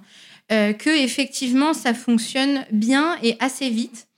En parallèle du fait que j'ai pu avoir une rupture conventionnelle, j'ai eu deux ans avec Pôle emploi qui me reversait une partie de mon salaire. Je crois que c'était quand même 80%. Donc, ces 80%, ils servaient à la vie de famille. Et ce que je gagnais avec mon auto-entreprise, euh, finançait des formations. Et du coup, là, j'ai commencé à mettre le doigt dans l'engrenage de la connaissance. Et quand c'est dans un domaine euh, qui te passionne, enfin moi en tout cas, j'ai du mal à réguler. C'est vraiment, euh, encore une fois, euh, voilà, ça me fatigue pas, quoi. C'est vraiment de l'énergie. Au contraire, ça me nourrit et ça nourrit ma posture, ça nourrit mes connaissances, bien sûr, ça nourrit mes échanges avec les parents, mais aussi mes échanges avec les professionnels. on en parlera certainement, mais la doula, c'est pas une professionnelle reconnue, réglementée, tout ça. Donc parler le même langage que les professionnels avec lesquels on aurait envie de travailler, c'est hyper important. Qu'ils se disent pas, euh, non mais elle, elle parle d'un truc, mais elle sait même pas de quoi elle parle, elle n'utilise pas les bons mots ou quoi. Et moi, j'avais vraiment envie d'être prise au sérieux. Et ça, ça demande de se former. C'était quoi le parcours? Je reviens sur un point, c'est qu'en plus, euh, tu, tu fais l'instruction en famille. Oui. Maintenant. oui que donc euh, tu as fait ton parcours, ton cheminement euh, pour être euh, bah, monitrice de portage et d'avoir ta société. Oui. Et à côté de ça, tu t'es dit, je vais garder aussi les enfants à la maison pour l'instruction. Et oui, parce qu'en fait, j'ai eu plusieurs vies. Avant d'être assistante de production, j'ai travaillé comme ATSEM pendant cinq ans dans une école maternelle et primaire. Et j'ai vécu euh, des adaptations d'enfants plus ou moins difficiles euh, à 2-3 ans. Et je me disais, ben, si c'est possible dans ma vie, je verrai bien avec mes enfants, mais si c'est possible dans ma vie, moi, ça me parlerait pas mal euh, d'éviter de les mettre à la maternelle. À la base, c'était ça. Et alors, pareil, hein, la première fois que j'en ai parlé au chéri, il m'a regardé, genre, mais de quoi elle parle? Mais qu'est-ce qu'elle raconte encore avec ses idées? Donc, bah voilà, ça a été un, parcours aussi. On a rencontré des familles qui le pratiquaient pour poser nos questions, pour savoir quelle était euh, leur organisation au quotidien. Et on s'est rendu compte que, ben voilà, finalement, c'était euh, jouable, d'autant plus euh, à partir du moment où j'étais à mon compte. Hmm. Parce que là, je pouvais euh, choisir, euh, entre guillemets, hein, parce qu'on choisit de façon moyenne quand même, mais je, pouvais privilégier, on va dire, certains moments pour l'instruction des enfants et puis d'autres pour mon entreprise. Là où ça a commencé à se compliquer, c'est quand l'entreprise a pris du poids et où je devais tout gérer quasiment toute seule, parce que mon compagnon travaillait à temps plein. Et, et là, ça a commencé à devenir tendu, tendu. Et comment tu as fait alors? Eh ben, il a arrêté de travailler. Ah bon? Ouais. Ah, ok. En fait, euh, ouais, au bout de trois ans, si je dis pas de bêtises, euh, avec euh, mon entreprise, on avait de quoi vivre dessus. Donc, on s'est dit, lui, il commençait aussi à, sentir un, ras-le-bol vis-à-vis de son boulot. Et, je lui ai dit, bah, sinon, t'arrêtes de travailler et puis on, on voit. Et du coup, toi, tu t'occupes des enfants et moi, je bosse. Et il m'a dit, ok. On fait ça. Il a arrêté de travailler. Donc à ce moment-là, il était euh, directeur d'une école de musique. Et, euh, et, du coup, maintenant, il est euh, artiste, il est musicien professionnel, quoi. Et donc, ben pareil, ça fait que la journée, il peut être avec les enfants et il va en répétition de temps en temps. Il a des concerts, mais plutôt le week-end. Donc, ça fait qu'on on se répartit plutôt bien le temps comme ça. Oh, génial. Mm. Et alors, quelle formation tu as suivie pour devenir doula? Et quand est-ce que tu t'es dit, bon, à part les ateliers de portage, je voudrais faire autre chose maintenant? En Et eh ben, le moment qui a tout changé, ça a été le confinement. D'accord. Ouais, le premier confinement Covid, en fait, euh, il y avait pas mal de sages-femmes qui avaient arrêté leur euh, rendez-vous de prépa à la naissance. Enfin, il y avait beaucoup de choses qui s'étaient arrêtées globalement. Euh, au début, je comptais arrêter tout aussi. Et puis finalement, j'ai eu des demandes pour des ateliers à distance. L'atelier de portage à distance. Et je me suis rendu compte qu'en fait, dans ces rendez-vous-là, les femmes étaient terriblement seules. Et donc, j'étais à ce moment-là l'interlocutrice de euh, leur grossesse, de euh, comment je fais euh, par rapport à la naissance, est-ce que je fais un projet, est-ce que j'en fais pas, qu'est-ce que, qu'est-ce que vous en pensez? Et puis aussi sur le postnatal, bah tiens, j'ai telle difficulté d'allaitement, je sais pas qui appeler, parce qu'à ce moment-là, il y a eu pas mal de, bah, de ponts qui se sont coupés entre les femmes et les professionnels de santé. Donc, je me suis dit, waouh, mais en fait, euh, non seulement il y a besoin, mais en plus, euh, j'adore faire ça, en fait. en fait, euh, effectivement, peut-être que je suis pas juste euh, Monitrice de monitrice portage. de portage, déjà passionnée par plein de choses parce que j'avais déjà, euh, je m'étais déjà formée à l'allaitement beaucoup, mais peut-être que je pourrais aussi rendre ça plus professionnel. Et donc, j'ai profité de l'été euh, 2020 pour faire une première formation de doula qui m'a apporté euh, les bases, on va dire, mais où je, sentais que c'était pas suffisant. Cette formation-là, elle était sur euh, six jours. Euh, et je me suis dit, bon, c'est des bonnes bases, mais je vais quand même chercher un peu plus loin. Euh, j'ai participé à plusieurs séminaires, dont un de Michel Audin, un de Karine, qui est plus connue aujourd'hui sous le nom de Quantique Mama. Et puis ensuite, je me suis inscrite à une formation de doula sur 10 mois, où là, j'ai reçu beaucoup plus que sur celle de 6 jours, Oui. évidemment. Et après, c'est vraiment l'expérience auprès des familles qui a construit euh, la doula que je suis, ma posture, euh, ce que j'apporte euh, ou pas, euh, comment je l'apporte, etc. C'est vraiment à force de pratiquer. Et donc, tu disais hein, dans l'épisode que c'était pas réglementé. Ces formations ne sont pas reconnues, mais comment tu l'as choisi? Il y a plusieurs types en France de formations, je Oui, suppose? tout à fait, c'est ça. Il y a des formations plus ou moins franco-françaises déjà. Il y a des formations vraiment françaises qui ne se passent qu'en France, avec la, la législation du coup de France, et ça c'est hyper intéressant quand même. Euh, Il y a des formations qui vont être plus ou moins à, portée euh, euh, spirituelle aussi. Il y a des formations qui vont permettre d'accompagner les femmes de leurs premières règles jusqu'à la ménopause. Il y en a d'autres qui sont très centrées sur la période périnatale. Donc, en fonction de ce qu'on veut et de nos sensibilités, je pense qu'il y a vraiment moyen de trouver la formation qui nous plaira en tout cas. Et que signifie doula? Qu'on emploie beaucoup ce mot-là, Oui. mais en fait, euh, Ben, doula, c'est un mot qui veut dire servante. Alors, c'est plus vraiment, je pense, euh, la posture qu'on a, nous, les doulas, euh, aujourd'hui, parce que des doulas, il y en a partout dans le monde. Et, et pour autant, je pense qu'il y a quand même moins de, de, enfin, de services. Euh, voilà, il y a, il y a peu, peut-être plus, je sais pas, euh, de doulas qui euh, vont faire du, du service pur. Tu vois, vraiment euh, être là pour euh, euh, préparer le repas, le servir, préparer le quotidien. et puis, on n'habite plus dans la maison des femmes aussi. Donc, je pense qu'il y a tout ça qui a fait que la posture de la doula, son rôle, et aussi l'intégration de la médicalisation au moment de la naissance, qui n'est pas si vieille, a aussi amené euh, ce- ce- cette envie de soutenir les femmes et les familles à un niveau euh, différent. Donc la doula, elle est quand même euh, au service du projet, je dirais, de la femme, du projet de sa famille et de ses envies, sur un plan pratico-pratique, émotionnel, informatif, euh, mais non médical. et quel est euh, son rôle euh, auprès d'une future maman? Oh là là, c'est extrêmement varié. Des fois, il y a des femmes qui, par exemple, c'est une grossesse de maman solo, et puis ben, elle n'a pas envie d'aller à ses rendez-vous de prépa toute seule. Ben, du coup, je vais l'accompagner. Il y en a d'autres, elles ont besoin de parler parce qu'elles ont vécu des choses au cours de leur précédente grossesse, naissance. Euh, fausse couche et du coup elles ont besoin de beaucoup parler de tout ça.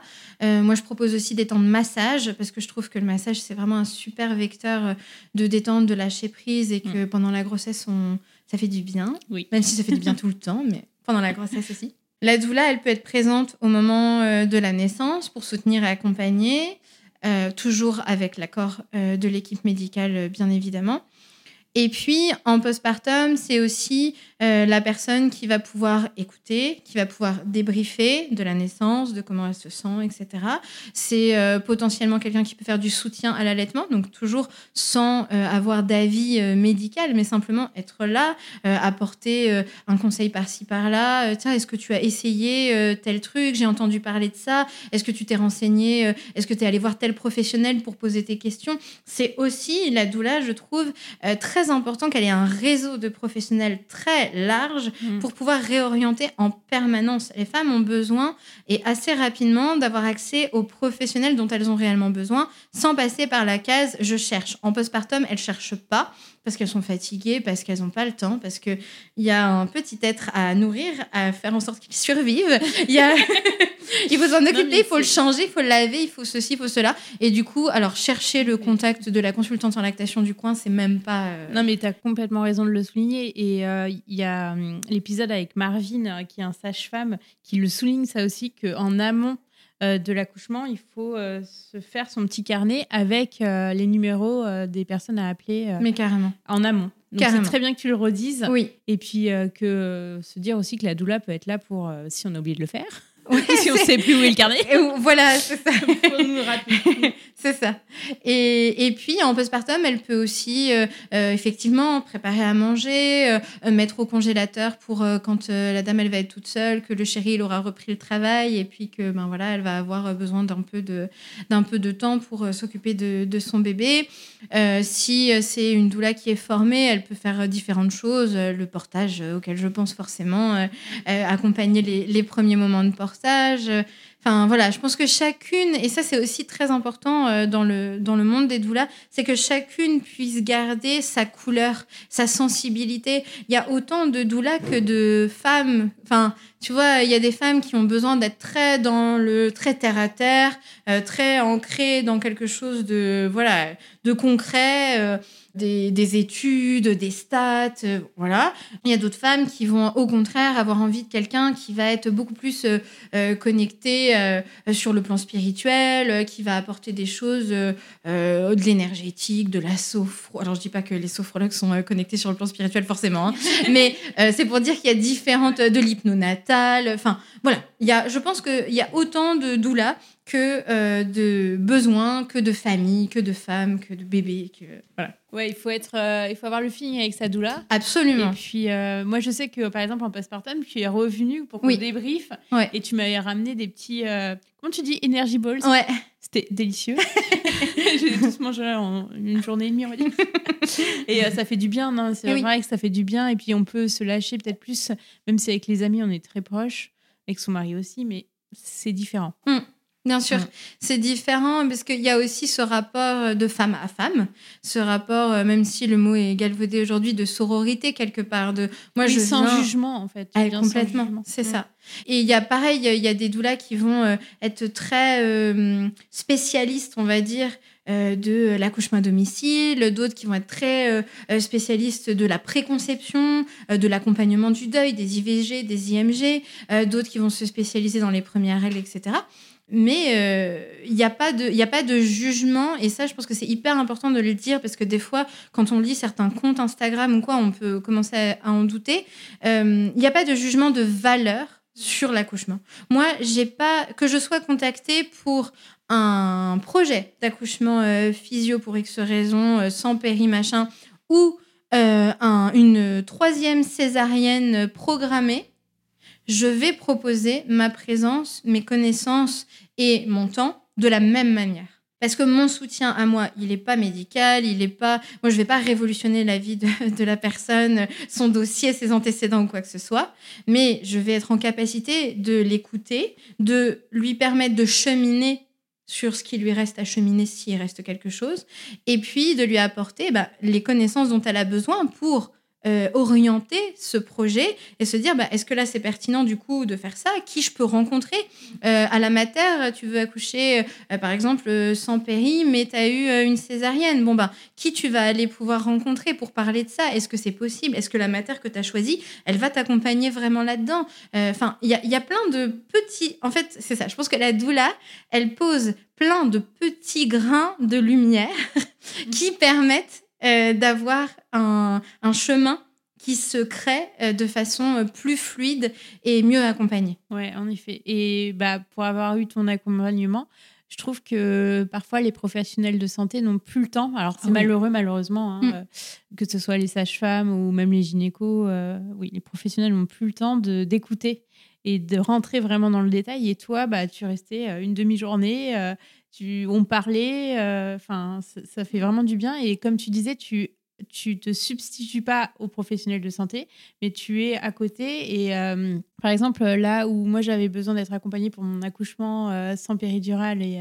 complètement physiologique pour mon petit dernier, tu m'as accompagnée sur la méthode Bonaparte, où vraiment on a repris tout, mais euh, je l'avais déjà vu, mais très rapidement chez la sage-femme. Là, on est vraiment rentré dans le détail et je trouve que c'était vraiment du temps euh, de qualité que tu m'avais accordé. Et oui, je, pense que pour les femmes, être écoutées sans jugement et puis euh, avoir ce temps de parole où on peut tout se dire, en fait, parce que mine de rien, bah, c'est pas comme si c'était le mari ou la copine on a un peu des fois de gêne. Je sais pas comment dire, la sororité, comme tu dis. Mais et c'est terrible hein, que les professionnels de, de santé, euh, malheureusement, euh, manquent euh, de, de, temps de ce côté-là parce que, bien que complémentaires, je pense que hum, parfois leur parole va, être, va avoir un poids différent dans la vie de la femme, dans son parcours. Et parfois, ils ne se rendent pas forcément compte de, du mal qu'ils ont fait. Euh, sans le vouloir. Hein. Vraiment, je, je, pense très sincèrement que euh, chacun euh, fait de son mieux, la plupart du temps en tout cas.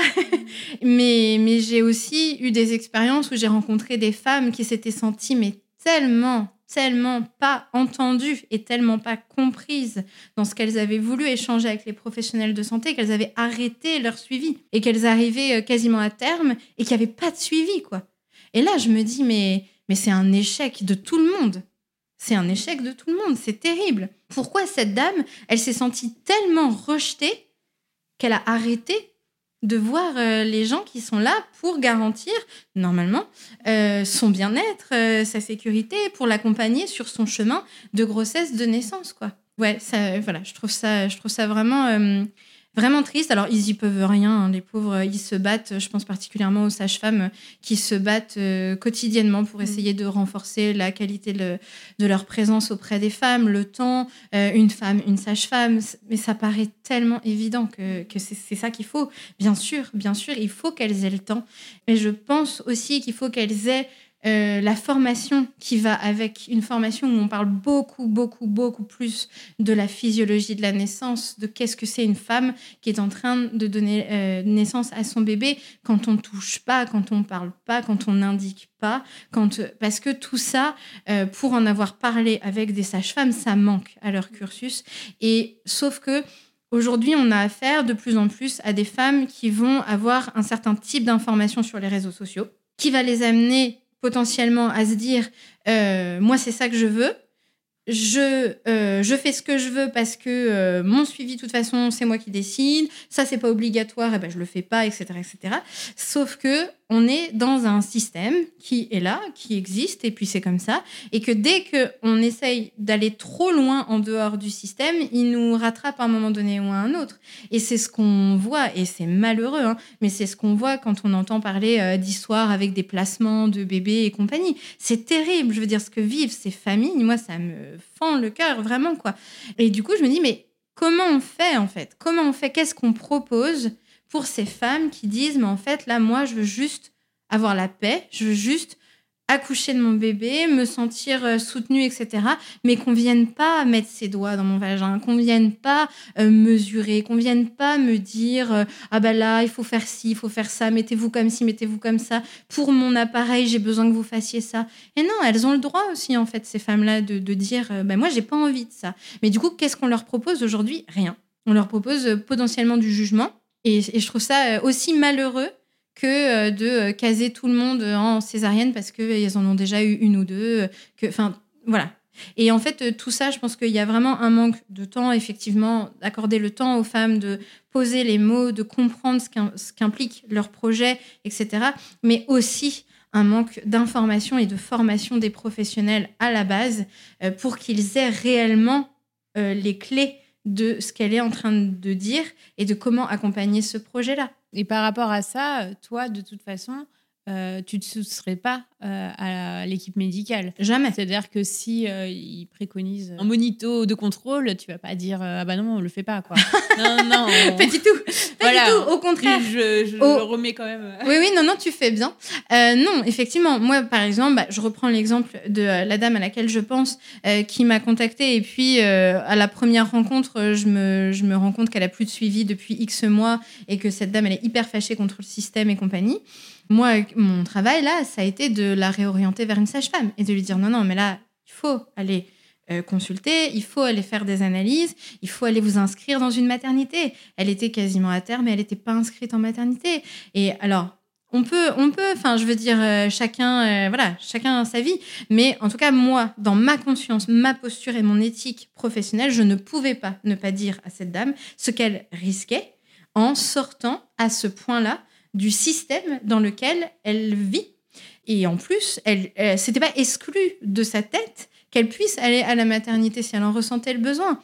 J'ai dit, mais si, si tu arrives à la maternité sans qu'ils aient ton dossier, sans qu'ils aient des antécédents, une prise de sang, quelque chose qui prouve qu'il y a eu un suivi, de, enfin, qui, qui tuait, etc., mais ça va être une catastrophe. Ils vont très mal le vivre. Et je le comprends. Et je le comprends.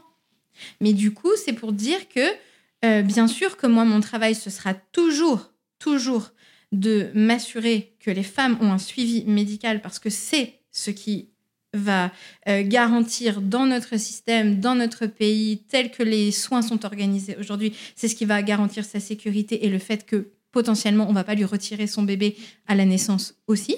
Donc ça, pour moi, c'est primordial. Le fait est que euh, y en a qu'il y en a des femmes qui sortent de tout ça en se disant mais en fait moi je me sens pas écoutée, je me sens pas respectée, euh, on veut pas comprendre euh, mon projet, on veut pas l'accueillir, euh, ben du coup puisque c'est ça, vous me reverrez plus. Et là, je pense que c'est pas garantir la sécurité des gens que de fonctionner ainsi. Et combien il y a de doula en France?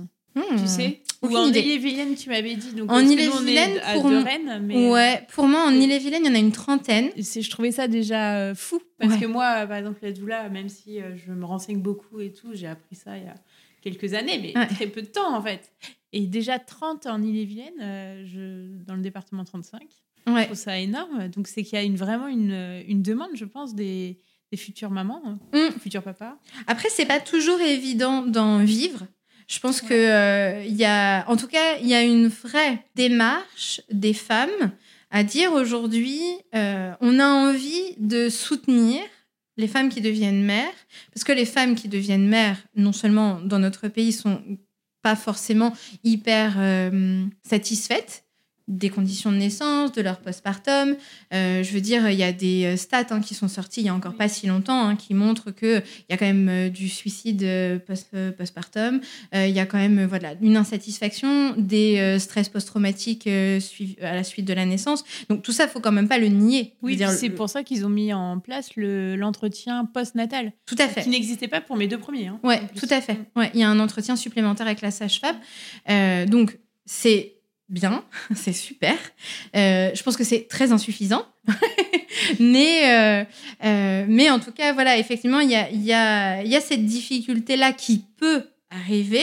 Alors, loin de moi l'envie de faire peur à toutes les femmes en disant mais forcément vous allez faire une dépression du postpartum, forcément vous allez pleurer votre vie pendant 15 jours. Non, et- non, non. pas, pas du tout, pas du tout, pas du tout. Il y a des postpartums très beaux, tout va bien.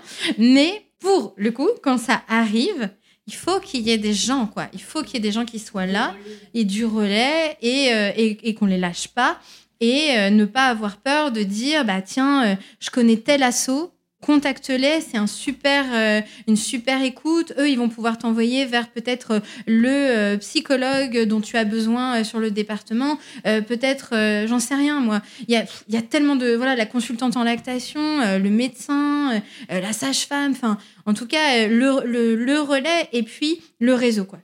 Pour moi, la doula, c'est le réseau. C'est important de connaître les assauts du département, de connaître les assauts nationales, euh, de savoir vers qui, vers qui on renvoie cette dame qui va pas bien. Parce que la doula n'est pas psychologue. La doula, elle ouvre un espace d'écoute. Elle est là euh, pour euh, effectivement, voilà, proposer cet espace, écouter, accompagner, soutenir, sa- faire savoir à la dame qu'elle n'est pas seule et que si elle a la moins, le moindre besoin, la doula sera là pour répondre dans la mesure de ses possibilités en tout cas, mais elle fait pas tout quoi. Et, et savoir à quel moment on s'arrête et on passe le relais, c'est aussi pour moi euh, extrêmement important. Et peut-être euh, que c'est parmi les faiblesses de cette absence de réglementation et de formation initiale obligatoire euh, que de ne pas savoir réellement quelle est sa place? En effet, il faudrait que ce soit une euh, profession réglementée. Et là, euh, bah, c'est une vraie question, cette euh, question de la réglementation. moi, il y a peu de temps, j'en ai parlé sur les réseaux sociaux et j'ai eu des doulas qui m'ont contacté en me disant Oh, tu sais, je suis pas sûre que la réglementation, ce soit vraiment pertinent, que ce soit vraiment comme ça qu'on va être reconnu, etc. Moi, ce que je vois, c'est que dernièrement, on, on, a eu un l'ordre des sages-femmes qui a euh, pondu un, communiqué euh, disant que euh, les doulas étaient potentiellement dangereuses, qu'elles ne devraient pas être au contact des personnes en situation vulnérable que sont les femmes effectivement dans la période périnatale qu'elles étaient à risque de déviance sectaire. C'est hyper violent de se prendre ça quand tu es la profession attaquée, tu fais waouh. Et surtout que pour le coup, moi je travaille quand même de temps en temps avec des sages-femmes et, que je vois bien que c'est très complémentaire et qu'on s'entend bien et que tu l'as pas dit tout à l'heure, mais tu peux, dans ton accompagnement, accompagner avec la sage-femme la femme qui veut accoucher euh, chez elle, par exemple. Oui, absolument. Mm. Absolument, c'est ça. Et, euh, et c'est vraiment ça, généralement, mais des, des, configurations où ça se passe hyper bien. Parce qu'en fait, on n'a pas forcément le même rôle, pas au même moment, euh, c'est pas euh, les mêmes besoins. si le chéri, bah, il se sent pas. Des fois, les chéris, moi, je trouve qu'on leur met une pression de ouf, tu vois, à vouloir euh, impérativement qu'ils euh, soient euh, présents, soutenants, accompagnants, qu'ils encaissent tout, le vomi, le pipi, le caca, le... Enfin, eh, tu sais, chacun, chacun son job, quoi. Et en fait, bah, il y, a, y a des hommes pour qui tout ça, ça va être OK, ou même des femmes qui ont leur compagne qui sont en train d'accoucher, et pour qui ça va être parfaitement OK et très bien vécu, très bien géré, etc. Et il y en a d'autres pour qui euh, ce sera pas le cas.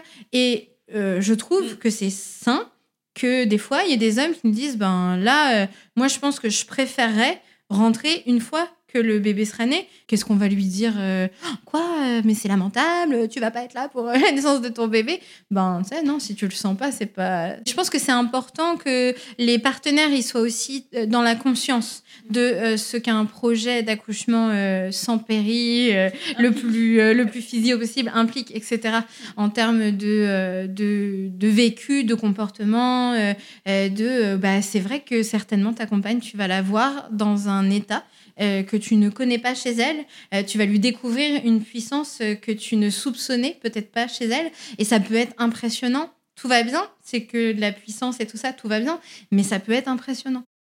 On paye une doula oui. C'est pas gratuit. Non, effectivement. c'est pas remboursé, je suppose. Non, malheureusement. Un jour peut-être. Mais ça rejoint cette idée de réglementation. C'est-à-dire que si on réglemente la doula, bah, du coup, il faut savoir euh, qu'est-ce qu'on réglemente? Quelles formations, du coup, vont être validées?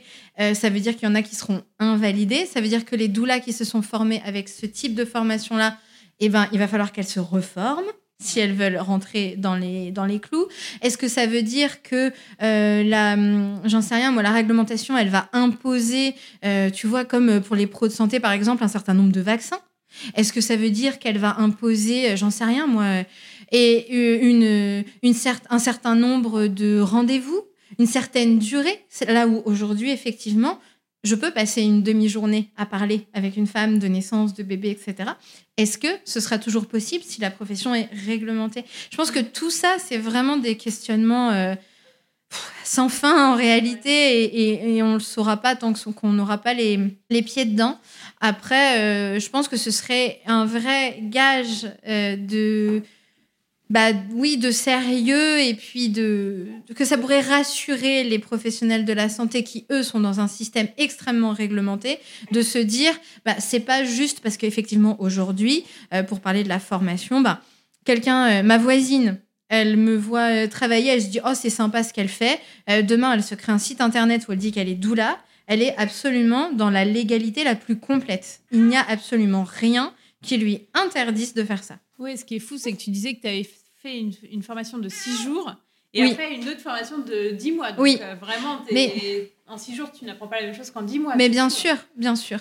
Et, et après, euh, c'est même au sein des doulas, il y a beaucoup de distorsion parfois autour de ces questions-là. Euh, est-ce que pour faire du soutien émotionnel, écouter, accompagner, soutenir dans le quotidien une femme, on a besoin d'une formation d'un an? Est-ce que euh, s'il n'y euh, a pas euh, de, de connaissances poussées, on va dire, sur la naissance, euh, ça veut pour autant dire que ben, une femme qui aurait eu un bon vécu euh, de son propre accouchement n'est pas en capacité de tenir la main, masser, caresser la tête de la dame qui est en train d'accoucher. Donc c'est une vraie, voilà, c'est vraiment très compliqué et même nous, on n'arrive pas à être d'accord et, globalement, il y, a des trucs.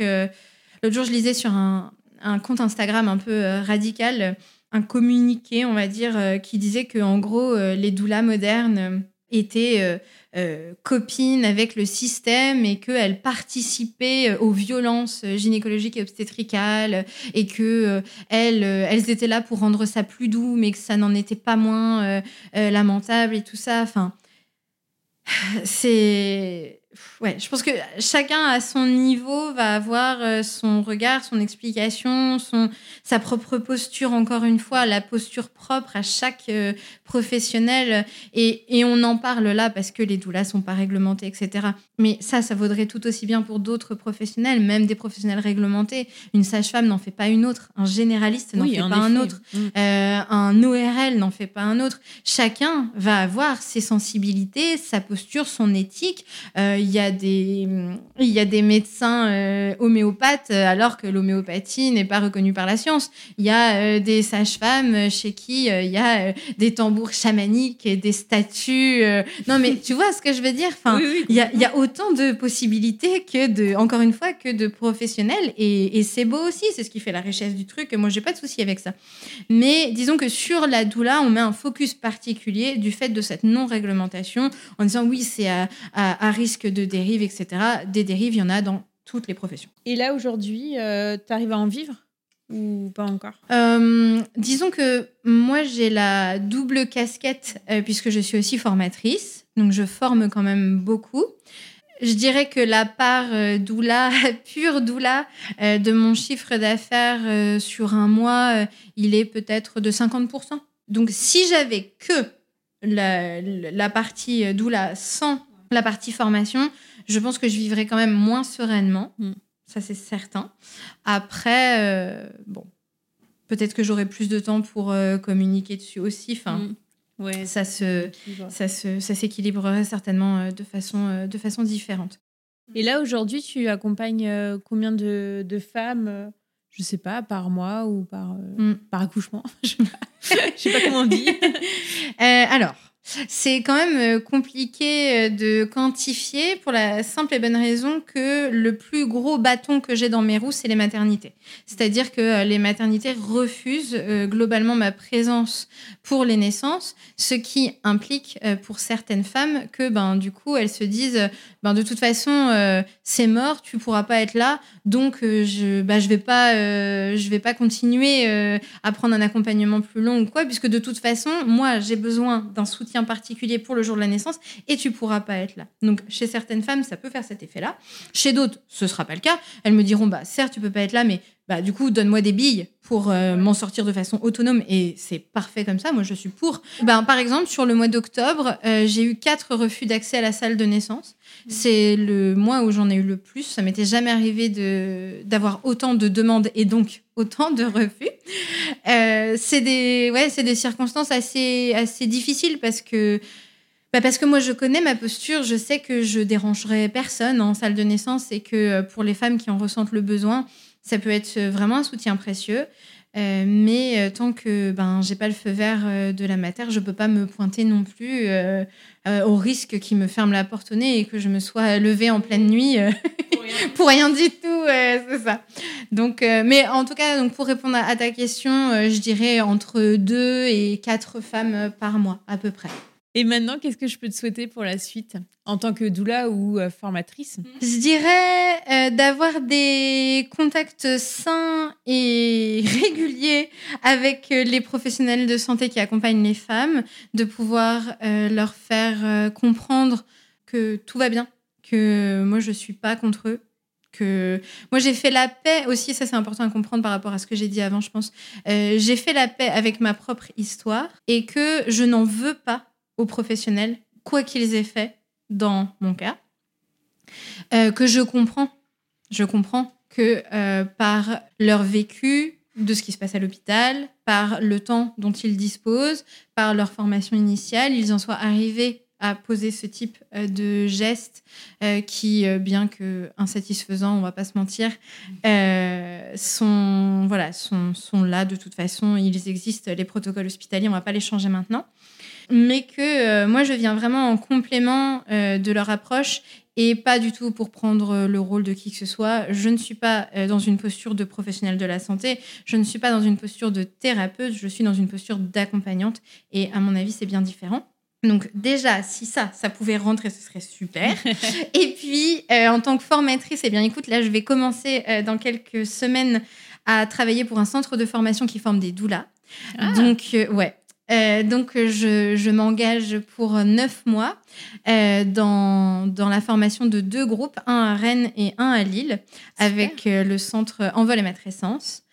Et, du coup, je souhaiterais euh, que, que ces femmes qui ont, bah, qui ont confiance en ce centre pour les aider à cheminer vers ce, vers ce job, vers ce métier, euh, y trouvent euh, l'inspiration et la passion que moi j'ai au quotidien à être auprès des femmes, auprès des bébés, euh, auprès des professionnels aussi en tant que formatrice, et euh, à avoir cette passion de la transmission, de l'écoute et du soin, pas dans le soin-soin, mais dans le prendre soin.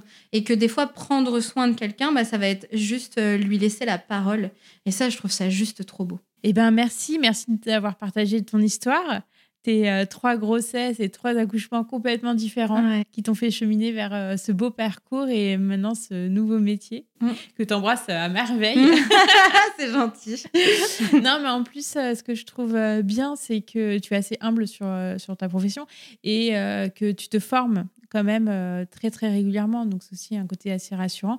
Et comme tu l'as dit, euh, je pense qu'il faut euh, que ce soit avec une doula ou un autre professionnel, si on le sent pas, s'il n'y a pas le feeling et tout, il faut pas y aller. Ah et comme tu, tu l'as fait pour ta deuxième grossesse où bah, tu as arrêté avec la sage-femme, personnellement je l'ai fait aussi avec une sage-femme où mhm. ça, ça passait pas. Donc, je suis restée avec des gens voilà, où j'avais confiance parce que c'est vraiment une période où on est un peu plus vulnérable et il faut être bien entouré. Mm. Et euh, voilà, avoir des gens euh, où on a le feeling. Oui, absolument. Mm. Absolument. Et effectivement, il ne faut pas hésiter à rencontrer plusieurs doulas, euh, à se renseigner, à lui parler, à savoir quelles sont ses valeurs, quelle est sa posture, qu'est-ce qu'elle propose, qu'est-ce qu'elle ne propose pas, pourquoi. Enfin, il y a autant de couleurs de doulas que de femmes. Il ne faut pas hésiter à chercher pour trouver celle avec laquelle vraiment on va se sentir, celle qu'on va avoir envie de contacter, envie de revoir et qu'on va ah prendre plaisir à, à, partager cette, cette, aventure complètement folle euh, avec elle. Quoi. Mm. Mm. Bah oui, parce que j'ai eu envie de te revoir parce qu'on n'en a pas parlé, mais tu proposes aussi des rituels euh, Rebozo. Oui. Donc en quelques mots, c'est resserrage, enfin c'est massage, euh, c'est tout le bien-être après l'accouchement. Mm-hmm. C'est un petit budget, mais si les mamans qui écoutent se disent que pour un cadeau de naissance, mm. pour soi, et un petit peu son bébé, parce que le bébé est souvent là avec, euh, avec la maman. c'est vraiment euh, quelque chose auquel euh, les gens peuvent cotiser et ça fait vraiment du bien. Et si tu peux en dire deux mots comme ça, ça pourra faire connaître aussi le rituel, peut-être. Mhm, ça marche. Donc du coup, ce rituel postpartum, il est vraiment là pour marquer le passage. Euh, donc, euh, il y a des femmes qui viennent effectivement euh, au moment de la naissance de leur bébé, mais en réalité, c'est un rituel de femme. C'est un rituel qui peut être proposé à une femme qui vit sa ménopause, à une femme qui vit une fausse, qui vient de vivre une fausse couche. ah, ah oui, oui, oui, il y a vraiment toutes sortes de femmes. Euh, une fois, on en avait eu aussi, je dis on parce qu'on le donne à deux avec, euh, avec ma collègue Mélodie. Il y a une, une femme qui était venue parce que euh, eh bien, sa fille venait de quitter la maison, elle avait déménagé, elle avait l'âge de voler de ses propres ailes. Et dans les deux mois, elle avait elle-même perdu sa maman. Donc, elle était arrivée à un stade de sa vie où c'était tout mouvant de partout, où elle sentait bien qu'elle avait besoin de, déposer des choses et puis de euh, refermer certains moments de sa vie et d'ouvrir autre chose. Et je pense que c'est vraiment aussi ça qui est symbolisé par ce moment dans le rituel où on ferme avec le tissu et où on le réouvre. C'est vraiment, viens, on ferme quelque chose, ce que tu as besoin toi là, on, le ferme, on le laisse là et on réouvre vers la suite. C'est un, un rituel de passage. C'est mm. vraiment ça. Mm. Ouais, ouais. Et puis, c'est euh, vraiment 3 heures, 3 heures et demie euh, que pour soi. Oui, avec effectivement un accent important mis sur le, le bien-être physique, donc du massage à quatre mains, il y a un sauna, il y a un bain, et mm. puis, ce moment de, de, serrage, il y a aussi des moments où on discute, particulièrement au début à la fin. Mm. et oui, c'est un, un, rituel pour les femmes. Qui tout, tout ce qu'il y a de plus féminin. ah oui, bah, moi, je, moi je, l'ai très très bien vécu. Donc euh, je me dis si, euh, mm. si les femmes qui nous écoutent, euh, après, il faut se cotiser peut-être à plusieurs pour, pour se le payer, mais c'est vraiment un, un, un, chouette souvenir aussi qu'on se garde. Ouais. Ouais, je pense, ouais. Mm. Mm. En tout cas, merci beaucoup Morgane. C'était très intéressant. Avec plaisir, merci à toi de m'avoir invité. C'est normal. Donc, euh, je mettrai, alors, euh, dites un compte Instagram qui est Maming. Mamik, alors oui, c'est pas toujours évident à savoir comment ça se dit. Donc, euh, Mamik, mais je, je compatis, c'est un mot breton qui veut dire petite maman, mamounette. Donc, ça s'écrit M-A-M-M-I-G. Donc, Mamik Doula sur Instagram. Bon, bah voilà, merci beaucoup. Avec plaisir. À bientôt. Oui, au revoir. Si vous entendez ce message, c'est que vous avez écouté l'épisode jusqu'au bout. Et je vous en remercie grandement. Je vous invite à me laisser un commentaire pour continuer les échanges et à mettre la note de 5 étoiles si l'épisode vous a plu. Cela contribue à augmenter la visibilité du podcast sur les plateformes. Merci beaucoup de votre soutien et à bientôt pour le prochain épisode.